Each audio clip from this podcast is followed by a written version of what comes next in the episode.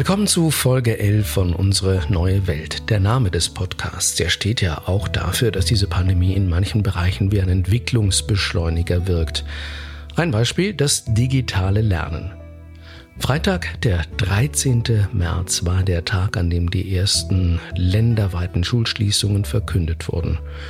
Und damit begann etwas Neues, das Experiment, erzwungene Experiment muss man genauer sagen, digitale Schule.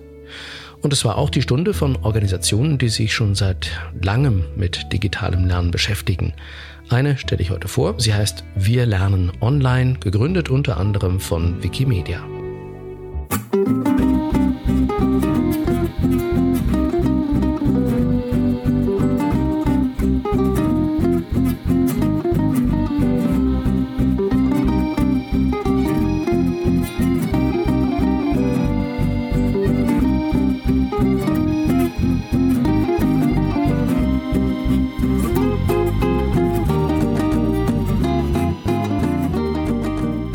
Und ich freue mich jetzt in der Leitung zu haben bei unserer neue Welt die Leiterin von Bildung, Wissenschaft und Kultur von Wikimedia Deutschland, Heike Gleibs. Herzlich willkommen. Schön, dass Sie dabei sind. Ich freue mich, dass ich dabei sein darf. Ich freue mich für diese Anfrage und äh, bin gespannt auf unser Gespräch. Wir lernen online heißt diese Plattform. Scheint ja auszusehen wie so eine Form von Wiki. Was ist das genau? Wir lernen online ist eine Plattform, ähm, auf der wir freie Bildungsmaterialien schnell und einfach mhm. auffindbar machen wollen. Die Idee gibt es schon lange. Geboren wurde das äh, Kind quasi jetzt in der Corona-Krise, als wir gesagt haben, naja, wir müssen jetzt schnell was machen, weil viele Lehrkräfte sind von heute auf morgen mit einer ganz neuen Situation konfrontiert, dass sie Schule ganz anders gestalten müssen, dass sie mhm. Wer ist denn wir? Wir sind äh, edusharing.net. Das ist ein Verein, die vor allen Dingen freie Software herstellen. Und das ist oder sind Wikimedia Deutschland, der Verein, der unter anderem für die Infrastruktur von der Wikipedia zuständig ist, aber auch dafür freies Wissen in der Gesellschaft zu fördern. Und wir sind auch noch weitere Partnerinnen und Partner aus dem Bündnis Freie Bildung, einer Organisation, die sich für freie Bildung und frei zugängliche Bildungsmaterialien einsetzt und damit eigentlich auch für Bildungsgerechtigkeit, was letztendlich dahinter steht. Sie sagen, die Corona-Krise war der Startschuss. Warum? Es hat uns vielleicht so ein bisschen, wie bei vielen auch, nochmal so ein bisschen einen Schub gegeben, schnell aktiv zu werden. Also die Idee, so eine Plattform bereitzustellen, gab es schon lange, schon mhm. fast Jahrzehnte quasi. Und jetzt bot sich aber eine Opportunität über ein, über Soforthilfemaßnahmen des Bundes ein mhm. Projekt schnell umsetzen zu können. Und da war diese Idee, die ja schon in unseren Köpfen war, schnell geboren und äh, wir konnten plötzlich Kräfte bündeln, die schon lange da waren, ähm, Ideen verwirklichen, die auch schon lange da waren, auch dank ähm, der Unterstützung des Bundesministeriums für Bildung und Forschung, die eine Soforthilfemaßnahme bereitgestellt haben und dadurch uns finanzielle Mittel geben konnten, damit wir schnell in diese Umsetzung gehen, eine Bildungsplattform aufzusetzen. Wie viele Leute sind beteiligt an diesem Projekt? Ach, schon sehr, sehr viele Menschen. Also wir haben angefangen mit einem kleineren Team aus EduSharing und Wikimedia Deutschland mhm. zehn Leute.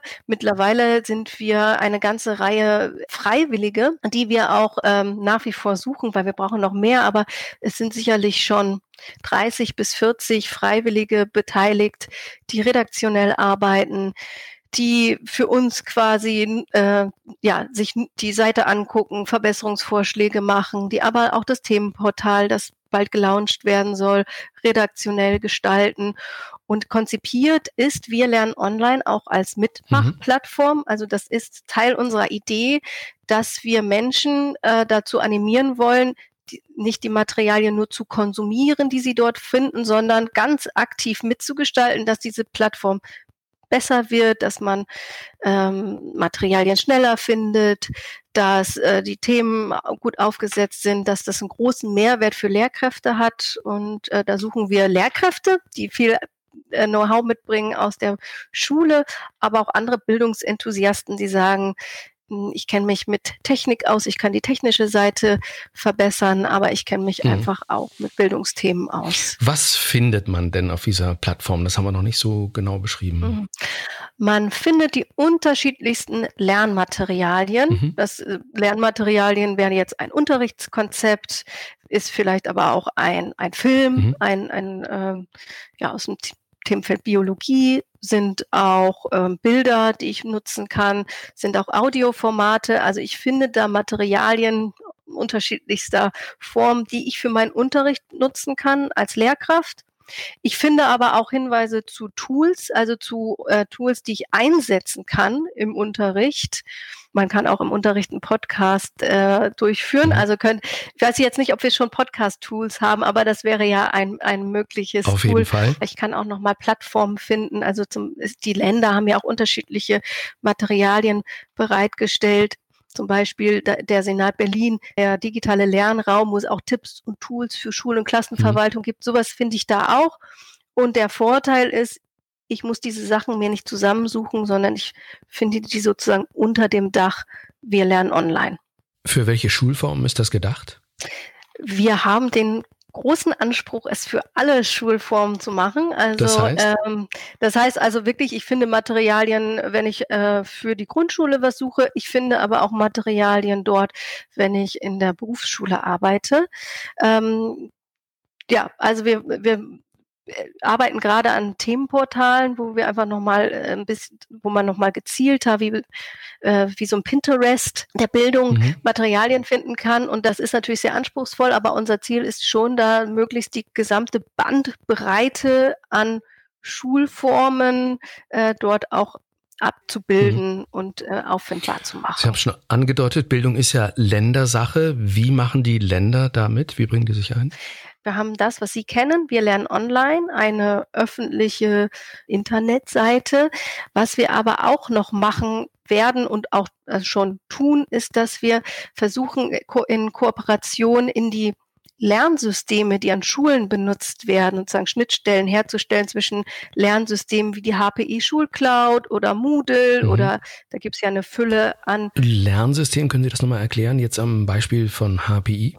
Äh, Hasso-Plattner-Institut äh, oder die Ausgründung ist die HPI Schulcloud. Das ist äh, vom, auch vom Bund gefördertes Projekt, mhm.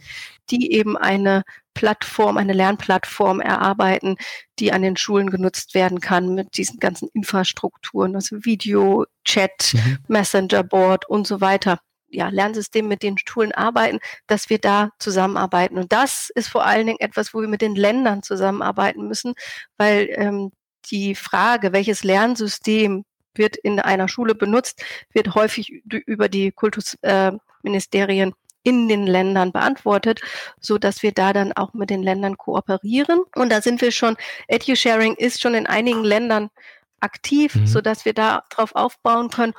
Und wir arbeiten auch mit der HPI Schulcloud zusammen, die ja im Moment auch Kooperationen in drei Ländern haben, die aber auch ihre Infrastruktur bundesweit zur Verfügung stellen wollen und werden. Gibt es da manchmal Schwierigkeiten äh, mit den Regularien der verschiedenen Länder? Das sind ja auch Behörden. Also wir direkt haben jetzt diese Schwierigkeiten nicht. Ich glaube, diese Schwierigkeiten haben dann, äh, hat dann eher ähm, HPI, wenn sie mit dieser Schulcloud an die Länder gehen. Ähm, ähm, ja, und ähm, da, glaube ich, sind die größeren Schwierigkeiten, weil, weil die auch eben mit Daten, mit Nutzerdaten und so ja. weiter operieren. Diese Schwierigkeiten haben wir bei Wir lernen online nicht, weil wir im Moment ja mit dieser ähm, Internetseite arbeiten, wo keine Nutzerdaten generiert werden, wo wir äh, im Grunde auf Inhalte verweisen. Mhm. Aber natürlich ist es immer ein heikles Thema. Und es ist natürlich auch ein Thema, mit dem sich jetzt Wikimedia Deutschland auseinandersetzt, mhm. weil wir natürlich äh, Datenschutz und der Schutz der Privatsphäre sind für uns wichtige Werte, für die wir uns auch an anderer Stelle einsetzen. Was habe ich von Wir lernen online als Schülerin oder Schüler?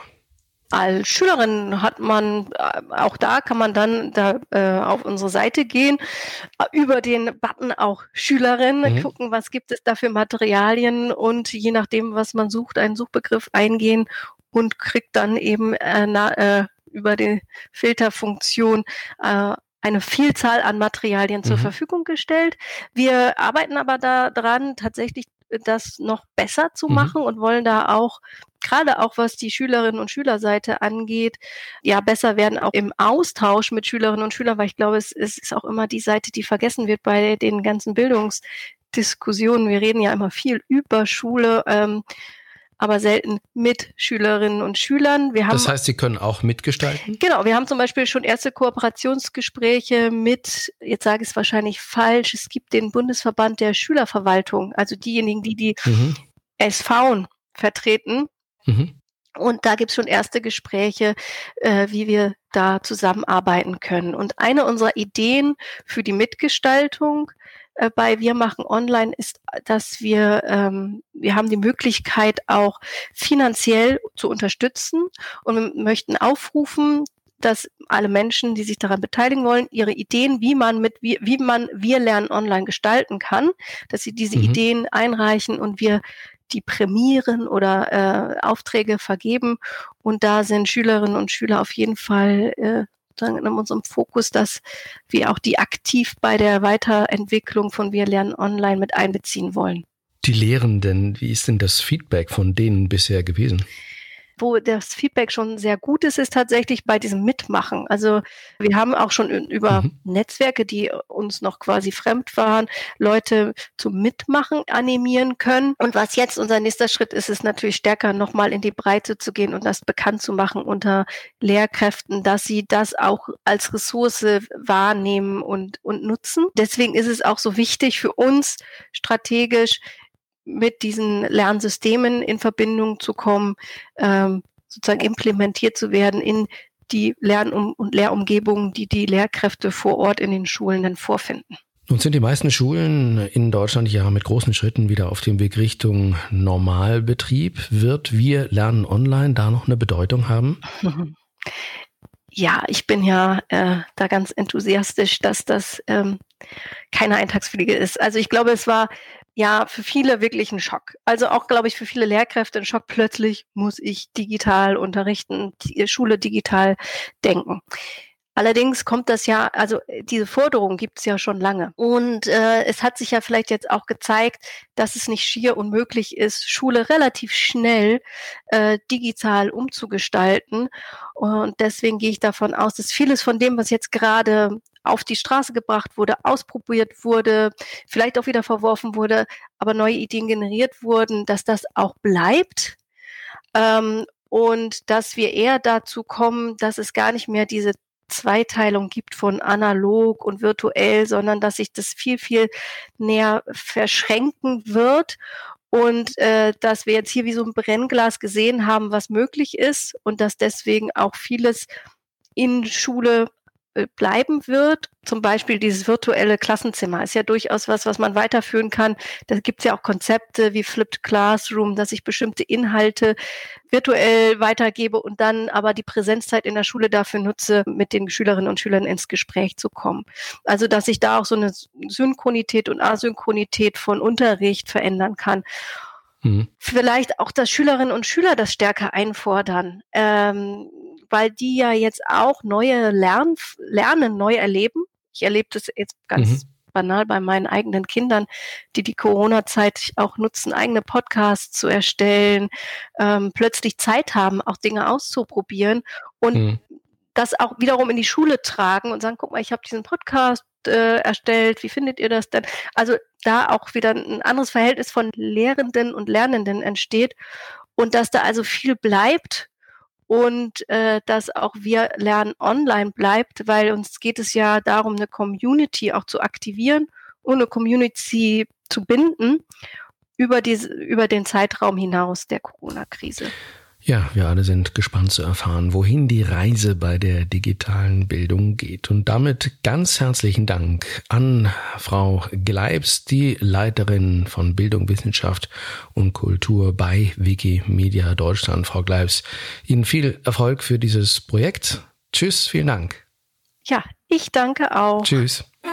Tschüss.